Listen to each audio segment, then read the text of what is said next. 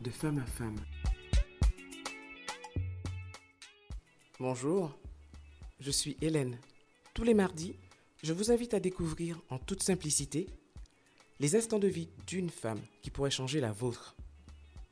Ces témoignages ne vous laisseront pas indifférents. Bonjour à tous, bienvenue dans ce nouvel épisode de votre podcast de femme à femme. Aujourd'hui, je reçois une femme lumière. Vraiment, je suis émue de la recevoir parce que j'avais, je ne vais pas vous le cacher, euh, très envie de la recevoir et elle est face à moi aujourd'hui, donc euh, je suis comme une petite fille, trop contente. Bonjour Jenny. Bonjour Hélène. Merci d'être venue à moi. Merci à toi de, de, me recevoir pour cette invitation et merci pour ces mots surtout qui m'émeut. Alors tu connais le principe du podcast? Oui. Un moment difficile. Exactement. Duquel on s'est sorti, on s'est redressé, on est sorti plus forte. Mm. Dis-nous donc, quelle tranche de vie tu souhaites partager avec nous Alors, mon Dieu, c'est qu'il y en a tant hein, dans une vie. Mais j'ai fait le choix de vous parler euh, ben, d'une expérience euh, que j'ai vécue il y a huit ans. Une expérience euh, très douloureuse, très difficile, puisque j'ai perdu ma cousine qui avait à peine l'âge de 21 ans d'un cancer du cerveau. Donc la plus jeune cousine. Et euh, c'est vrai que ça a été très vite, euh, ça a duré euh, à peu près un an. Pourquoi cette période-là, pour moi, a été une période qui me marque? Déjà, elle est très récente. Et aussi parce que on pense souvent que ce, genre de choses ne peut pas arriver aux plus jeunes. Donc là, ça a été déjà une grande surprise pour moi. Elle avait quel âge? 21 ans. 21 ans et c'est vraiment euh, comme ma petite sœur. Vraiment, vraiment. C'est elle euh, que je trouvais quand j'avais euh, besoin d'aller faire quelque chose ou qui venait à la maison. Enfin, voilà, on avait quand même cette complicité. Et en plus, elle venait d'être maman. Voilà. Donc, il y a deux couverts qui ont fait que cette épreuve était très, très lourde à gérer. Et ça a pris du temps parce que même quand elle était partie, il fallait pouvoir euh, continuer avec sa petite qui euh, grandit euh, et qui aujourd'hui est plus grande. et beaucoup plus grande et dont tu es très proche, je suppose. Comment? Et dont tu es très proche. Et dont je suis très proche. J'aurais aimé plus parce que là aussi, c'était encore une deuxième partie difficile. Mais en fait, ce qui, a été le plus dur, c'est de voir une jeune personne, même si je, me mets euh, loin de, cela, j'enlève l'élément euh, du sang, c'est vraiment d'être témoin d'une jeune personne qui part, qui a plein de rêves et qui n'a même pas touché euh, un, tiers, je dirais, de, de ce qu'elle avait envie de faire. Et je me rappelle que moi, je m'étais donné comme mission de de, quand on a su qu'elle était malade, je lui ai dit, bon, euh, voilà, j'avais à ce moment-là un spectacle que je préparais. Et comme aussi elle, elle aimait danser. Alors je lui ai dit, ouais, je vais t'emmener avec moi, tu vas danser. Euh, après, je devais aller dans une croisière. Elle avait jamais fait de croisière. En fait, j'avais tout envie de faire avec elle. Et bien évidemment, euh, vous pensez bien qu'un cancer du cerveau, moins on se déplace, mieux c'est. Euh, donc, euh, du coup, euh, rien n'a été possible de tout ce que j'espérais. donc, cette année-là a été... Ah, terrible. Terrible. Terrible en termes d'organisation physique, parce que j'ai essayé de me rendre le plus disponible possible. Bon, je ne cache pas mon emploi du temps extraordinaire de maman, de chef d'entreprise, de femme de femmes engagées aussi. Et en fait, ma priorité, c'était elle. Dès que je finissais avec une cliente, il fallait que je cours euh, la voir. Euh, bon, des fois, euh, parce qu'elle a été opérée trois fois, puisque c'est quelque chose qu'ils ne font pas habituellement. Mais comme elle était jeune et que aussi il y avait la petite, je pense qu'ils ont été très sensibles et ils essayaient de, de rallonger sa vie au maximum, puisque cette tumeur, en fait, qu'on a trouvée au départ qui faisait 8 cm.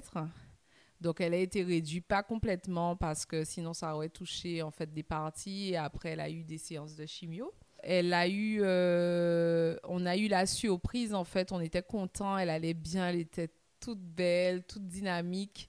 Trois mois après, euh, ben, cette tumeur revient, mais encore deux fois plus grosse.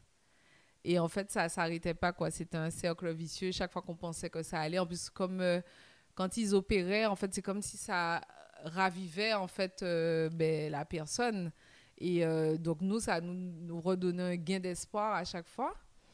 Et en fait, c'est là qu'on se rend compte, en fait, à, travers cette expérience-là, c'est ce que j'allais dire, de voir la douleur qu'on imagine que la personne ressent et qui, qui ne transparaît pas en fait parce que on pourrait dire que c'est peut-être la famille. le tempérament très fort. Euh, elle arrivait quand même à sourire alors qu'on savait qu'il y avait de la pression dans la tête, qu'elle devait avoir des migraines euh, insoupçonnées euh, avec tout, tout, ce que ça engendrait sur le reste du corps puisque c'est, des douleurs, c'est des douleurs qui sont là constamment. Et pourtant, jamais elle ne s'est plainte, quoi. Jamais, jamais, je peux le dire jamais. Quand on est en face et qu'on est témoin de ça et qu'on a envie de se plaindre le matin, euh, qu'on a cassé son ongle, ben forcément, on voit les choses différemment. Cette expérience-là, on a parlé en off, je me permets de le dire, tous les moments où on, on repousse, on procrastine. Moi, je prends mon exemple, j'ai été maman très jeune. Et en fait, euh, ma priorité, c'était mes enfants. Ça n'a pas changé, mais ils sont ma priorité, mais moi aussi, je suis ma priorité. Et en fait, je me faisais toujours passer, oui, euh, non, je fais pas ça parce que, bon, j'ai ma famille, euh, je dois être posée. Et en fait, on repousse, on repousse. Et en fait, à, ce moment-là de ma vie, donc là, euh, je parle sur le volet artistique que j'ai. En fait, je repoussais plein d'opportunités tout le temps parce que, je, en fait, quand on est une femme artiste, en termes de disponibilité, c'est très difficile. Souvent, des contrats tombent à l'extérieur. On a du mal à se dire, euh, mais on n'est pas un parent responsable si on n'est pas là. Euh, comment on va faire pour s'organiser, etc. Donc, j'ai souvent mis ça de côté. Je me suis concentrée sur la partie consultation, enfin, rencontre, des choses, en tout cas, sur place à m'apporter, qui ne, qui ne vont pas me challenger, en fait, puisque je ne me sentais pas prête. Et j'avais aussi peur de rater des choses cette expérience avec euh, ma cousine euh, pendant un an en étant à ses côtés, en fait, m'a réveillée et m'a bouleversée, mais dans le bon sens, parce que je reste persuadée, et ça je le dis à, à celles qui vont nous écouter, en fait, des fois on vit des expériences qui pour certains vont être le drame en fait. Ça va être une épreuve qui nous met à genoux. Mais en fait, cette épreuve, pour d'autres, c'est être témoin de ce qui est possible, de ce qui peut arriver et finalement de cette chance qu'on a. C'est être témoin de tout ça en même temps. Donc, je pense que c'est pour ça, jusqu'à maintenant, je, je, sais que beaucoup de gens se posent des questions. Pourquoi moi? Pourquoi je vis ça? Pourquoi? Pourquoi? En fait, à un moment, il faut arrêter de se dire pourquoi. À un moment, il faut juste regarder et comprendre le message. Elle t'a fait un super cadeau, ta cousine. Vraiment. Parce qu'en fait, tu es revenu à toi, mhm. à l'essentiel. Désolée, l'émotion. Exactement. Exactement. Et en fait, c'est à partir de ce moment-là que... Euh, Ta vie a changé, en fait. Ma vie a changé. Ma vie est devenue...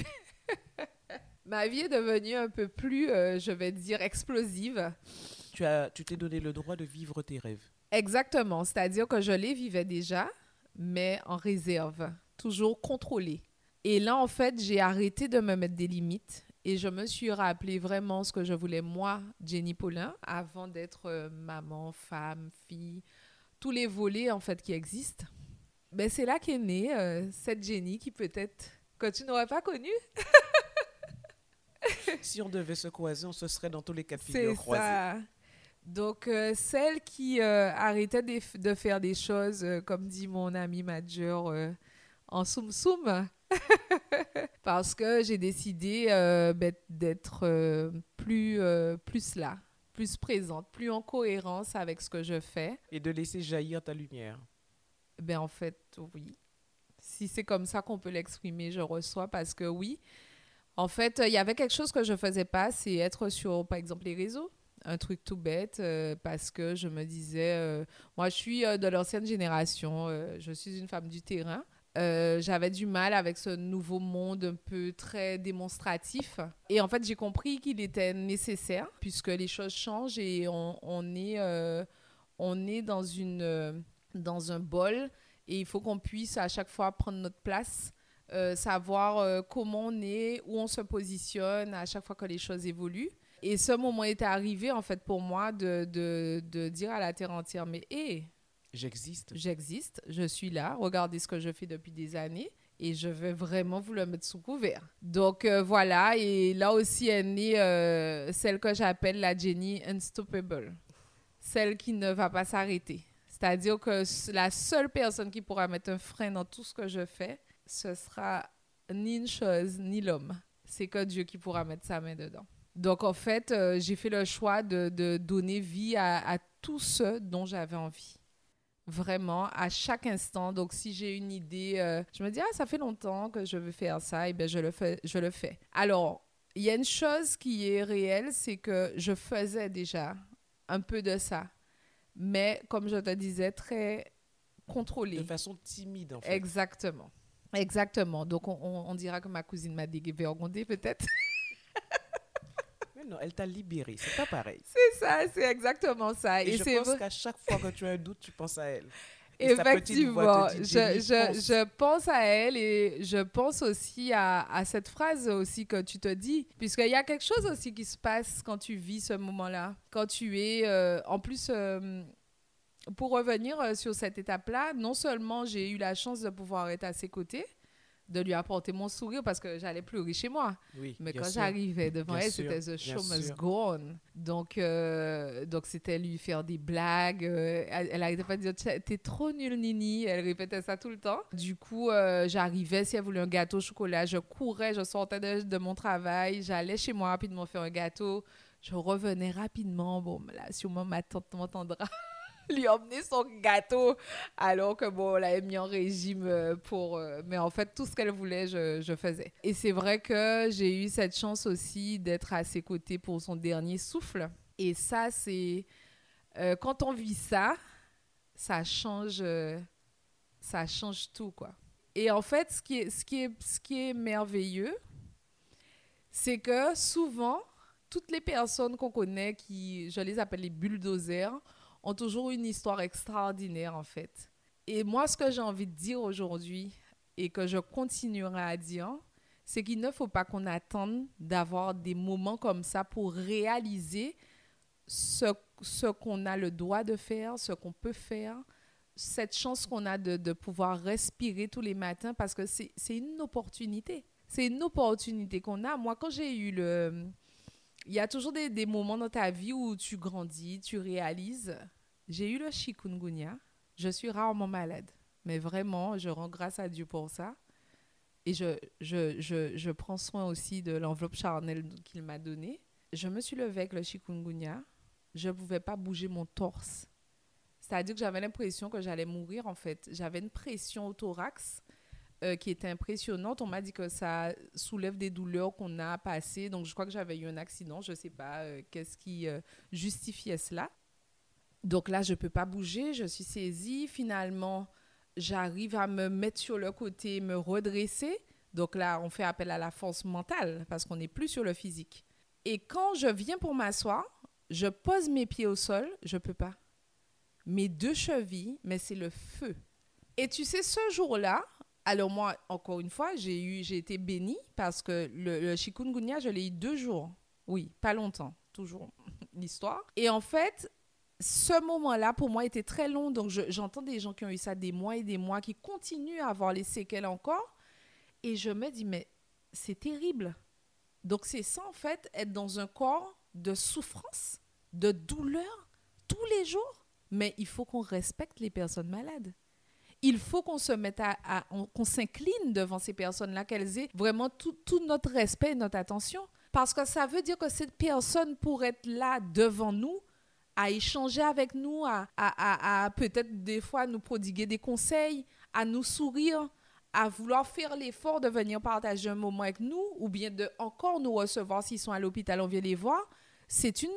Mais ces personnes-là déploient une force et une énergie.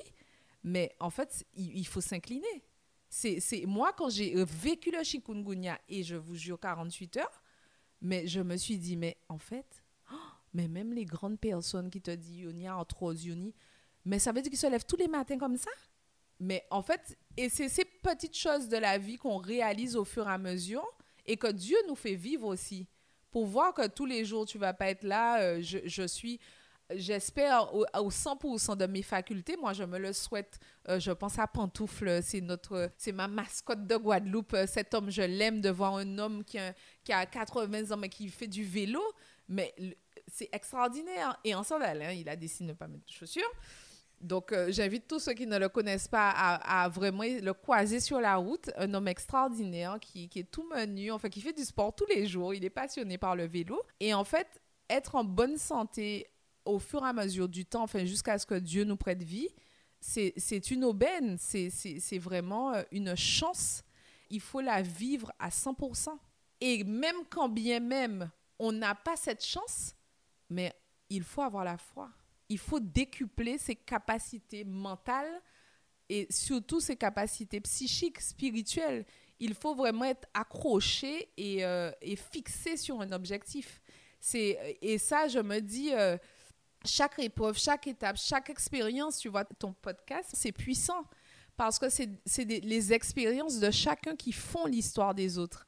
Chaque fois que je vais entendre quelque chose, je vais dire ah oui c'est vrai parce que ça me remet, ça me replonge dans quelque chose qui me fait prendre conscience. Moi si je dis et je ne mens pas, il n'y a pas un matin où je me lève, c'est peut-être d'où mon sourire, où je me lève le matin et je me lève comme la personne qui a eu son dernier souffle, mais moi c'est le contraire. Comme quand je sors de l'eau. Je me lève comme ça tous les matins. En Et disant je- merci. Mais oui, je réalise que oh, j'ouvre mes yeux, une autre journée va commencer, je respire. J'ai cette chance encore de pouvoir exploiter et aller faire d'autres choses que je vais aimer, apprécier des gens que j'aime, prendre le temps d'appeler quelqu'un que j'ai envie d'appeler. J'aurai la chance de pouvoir faire tout ça, une chance que bien d'autres auraient voulu avoir. Donc chaque matin, je I am blessed. Et je, je mets cette musique-là et moi, je suis bon. Alors, je suis une danseuse, donc euh, la musique, c'est quelque chose qui me, qui me prend aux tripes. Donc, quand on me croise, souvent les gens me disent Ah, t'es caxonné, machin. Ben, en fait, ne me caxonnez pas, c'est pas la peine. Jen, elle est dans son monde. c'est vrai qu'en voiture, c'est vraiment mon moment. C'est ce moment où je vais euh, écouter euh, de la musique où euh, je vais faire le choix de... de, de c'est ce que j'inculque aussi aux femmes que je suis, de faire que des choses qui me permettent de rester up. J'ai une expression, c'est stay up.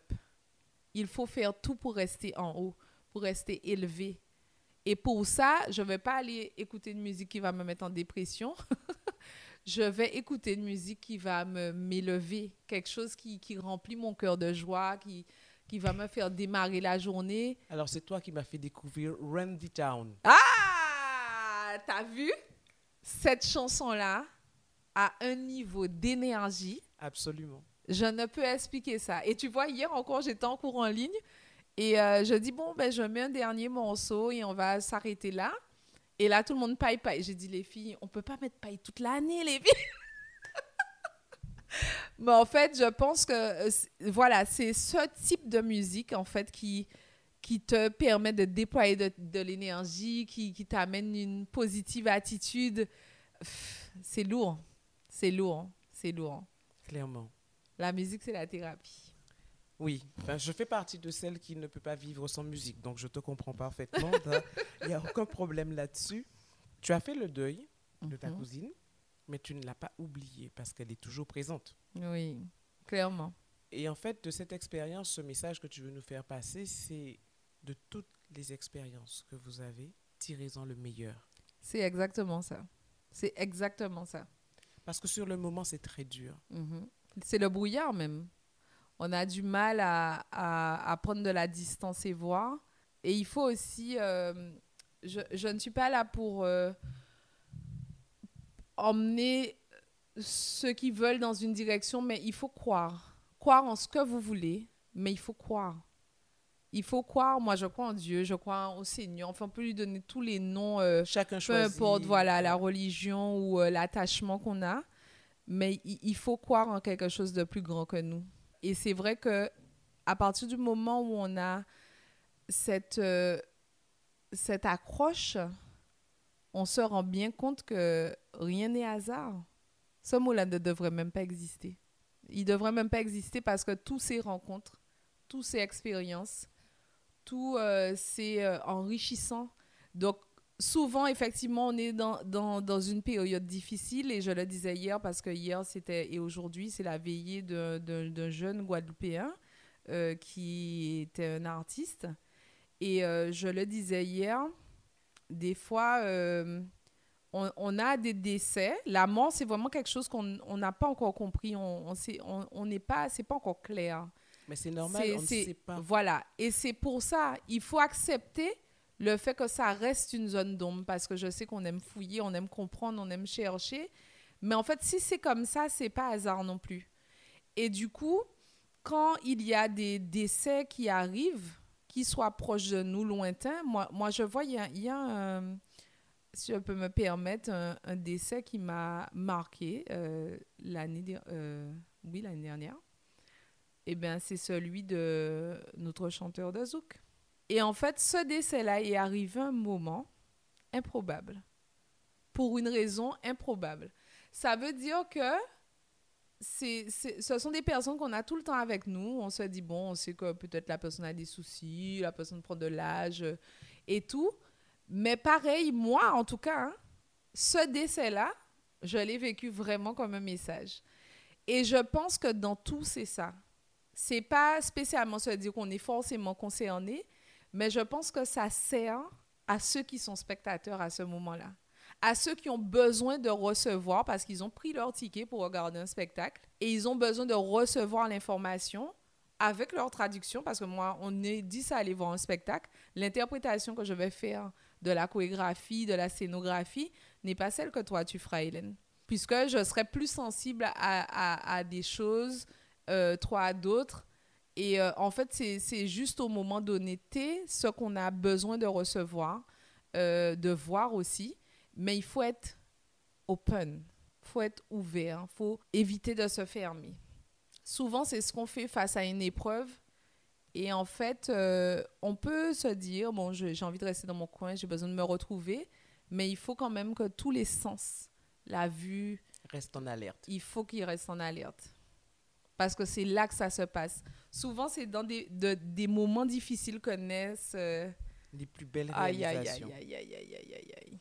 Mais really. J'en ai la preuve. Eh bien, faut croire. Nous en sommes la preuve, parce que je pense que tout le monde vit ça sur Terre. Tout le monde. Tout le monde te dira, euh, je parlais avec un artiste qui vit le moment de la page blanche, c'est celle qu'on craint tous en tant qu'artiste. Et on a échangé... Euh, et euh, je lui ai dit, mais en fait, euh, j'ai déjà peur. Parce que souvent, la page blanche arrive un tube après. ben oui, j'ai tout le temps entendu ça et j'ai vu, même de mes yeux. Souvent, tu es là, tu restes des mois et des mois, euh, il n'y a rien qui se passe. Et en fait, après, c'est la bombe. C'est ce, ce morceau-là qui va fonctionner.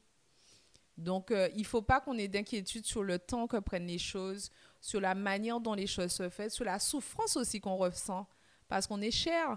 Et en fait, oui, on doit, on doit vivre ça, on n'a pas envie de le vivre. Quand, quand ça arrive, on a envie de repousser, on a envie de, tout écraser, de tout éclater, de crier, et eh bien qu'on fasse tout. On éclate, on écrase, on crie, un bon coup, et après, euh, c'est next. C'est next. En fait, je pense, alors moi, ça avec le tempérament de conquérant, on m'appelle comme ça. Je suis une fonceuse. Ça veut dire que tu ne vas pas me voir rester longtemps dans ni de l'amertume, ni je reste pas longtemps dans les émotions, je suis pas à l'aise. Si je suis en inconfort, j'ai pas envie de rester là. Donc très rapidement, je, je vais mettre en place un processus pour euh, sortir de ça et me retrouver dans, dans ce qu'on connaît de moi, la joie, l'énergie, retrouver en fait ces sensations-là, c'est important pour moi. Mais ce que j'ai envie de dire à toutes celles et ceux qui nous écoutent, la position d'inconfort, et là c'est la coach qui parle, elle est importante. Si je n'ai pas essayé trois fauteuils, je ne saurais pas quel fauteuil je veux pour mettre chez moi. Si je n'ai pas fait un rebord de fauteuil, je ne saurais pas, ah ouais, franchement, finalement, je ne vais pas prendre un osier. Je veux, ah non, le cuir non plus, ça a craqué, ça a abîmé mon vêtement. Tant que vous n'avez pas vécu l'inconfort, vous ne pouvez pas savoir quel confort il vous faut. Acceptons l'inconfort pour trouver le confort. Dans mon monde, on dit position inconfort, confort. Ça va ensemble. Ça ne se désolidarise pas. Et tout le temps dans ma vie, ce sera comme ça. Inconfort, ok. Ouh là là, je vais rapidement chercher la posture et je suis dedans dans le domaine du sport et de la danse. Je suis des fois dans des postures. Aïe, bon Dieu, il faut que je sorte de ça. Quand je suis en squat, ok, je respire. je respire, je souffle. Et après, je sors. Ben, en fait, c'est ça. L'inconfort amène le confort. Ben, quand j'ai fini mes squats, que je suis sortie, ce soulagement d'être sortie, de me retrouver sur mes jambes et après de voir le résultat. J'ai des fesses debout, je suis contente. C'est le résultat que je voulais à ce moment-là. Donc oui, il me fallait l'inconfort pour arriver. Il faut qu'on accepte ça qu'on comprenne que ça fait partie du game. Après, à savoir combien de temps je reste dedans. Mais c'est nous qui le décidons. Eh ben oui. Yes, madame. C'est exactement ça. C'est exactement ça. Et c'est ça aussi dans le milieu. Tu sais, j'entends souvent... Euh, et c'est pour ça, ma mère me disait tout le temps, euh, toi et tes yeux. Alors autant je suis très expressive, je parle très peu, j'écoute beaucoup, mais mes yeux en disent long. Et souvent, euh, dans mon cadre, tu sais que je suis dans le milieu du sport et de la danse, j'entends beaucoup de gens me dire oui, euh, oui, je dois m'occuper de moi, mais j'ai pas. En fait, les mais, ils tombent, je pense, toutes les secondes. J'ai des enfants, j'ai vu, j'ai grandi avec les mais. On voit les mais c'est un réflexe, c'est un réflexe de protection, un réflexe euh, vraiment pour justifier en fait ce qu'on n'a pas encore pu faire encore pu mettre en place. Et il, faut trouver, euh, plus c'est long, mieux c'est, puisque ça, ça, excusera ce qu'on n'a pas encore mis en place. Et, c'est là où je dis, attention, quand je me rends compte que j'ai dit trop de fois de mais, c'est qu'il y a déjà un problème. Je me dis, oh, ça fait plein de fois. Donc, il y a un truc où tu, ouais, tu es en train de justifier un truc que tu n'as pas fait, en fait. T'es sérieuse, hein? Et ça me permet moi-même de me recadrer, de revenir au truc. Ouais, mais euh, non, mais j'ai pas, j'ai pas le temps euh, et tout. Euh. voilà quoi, quand je me retrouve à, dire à des personnes, euh, je devais t'appeler. Je suis désolée, hein, je t'ai pas rappelé. Bon, en fait, il faut pas que ça m'arrive trop fois. Parce que tout le monde a droit à son rappel. Je n'aurais pas aimé, et j'éduque mes enfants dans ce sens, ce que tu ne veux pas qu'on te fasse, ne le fais pas. Par contre, ce que tu veux qu'on te fasse, fais-le toute la journée. Et du coup, c'est ces petites règles de vie qu'on se met qui nous permet finalement de, d'avancer, de s'en sortir mieux aussi, d'être plus en phase. Euh, ça, c'est vraiment, vraiment essentiel. Ça, je, tenais vraiment à le dire parce que le, le mais est, devenu très monnaie courante. On, le sort systématiquement et, On se trouve en permanence des excuses. Tout le temps. Mais se trouver des excuses, tout le monde ne va pas entendre ça. Mais quand je parle du mais, tout le monde va s'entendre le dire. Ils feront attention. Clairement. Alors, cet échange est extraordinaire parce que généralement, la tranche de vie que les invités racontent est relativement longue. Ensuite, on enchaîne sur euh, ben, comment elles s'en sont sorties, etc. etc. et puis, euh, et puis ce qu'elles euh, ce qu'elle donne comme message. Ta tranche de vie a été condensée, mhm. mais du condensé puissant. Oui, vraiment. Et tu viens de nous partager pendant ben, tout ce temps d'échange que des messages d'espoir, que des messages de, de Mesdames, mettez-vous debout, regardez-vous, sachez ce que vous voulez pour vous et donnez-vous les moyens d'y aller. Est-ce que j'ai bien résumé? Vraiment bien. Je n'aurais pas mieux fait. Ça a été un plaisir parce que le temps passe trop vite. C'est vrai. Le temps passe vraiment trop vite. Ça a été un réel plaisir. Alors, comme tu m'as dit que tu as eu un peu de mal à choisir, le micro est toujours ouvert. Ah, je retiens, je retiens. C'est avec plaisir alors, il est toujours ouvert. Non, sincèrement, Jenny, merci. Merci parce que, ben oui, c'est la coach qui a été face à moi aujourd'hui, la coach qui, euh, qui, comme beaucoup, comme tout le monde en fait, a eu ses épreuves, a eu ses moments difficiles, mais a su quoi en faire et a su comprendre et a su accepter. Alors pour ça, je te dis merci. Merci à toi, Hélène. Merci. Euh, pour cette invitation. Merci pour euh, ces beaux messages parce que c'est à travers aussi euh, ce podcast qu'on qu'on peut euh, partager ben, ces expériences Et je pense que c'est important aussi que derrière des visages, je pense comme le mien, comme on en parlait, où on voit toujours le sourire, on voit, ben, en fait, comme tout le monde, hein, il y, a, y, a, des choses qu'on vit qui, avec lesquelles on fait des choix peut-être différents. C'est juste que j'ai fait le choix de l'utiliser comme une force. Et, et c'est le bon mois, on est en octobre. En plus. Mm. Il n'y a pas de hasard. Pas d'hasard, que des rendez-vous. Absolument.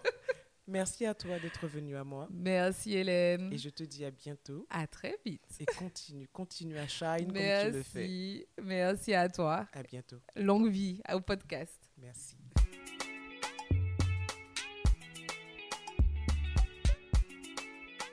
Merci d'avoir été avec nous pour cette tranche de vie. Si vous avez apprécié, pensez à vous abonner à ma chaîne YouTube Femme Co pour ne manquer aucun épisode. Ils sont également disponibles sur Apple Podcasts, Deezer, Spotify, entre autres. Alors likez, donnez un maximum d'étoiles, laissez vos commentaires et surtout partagez. À la semaine prochaine. En attendant, prenez soin de vous.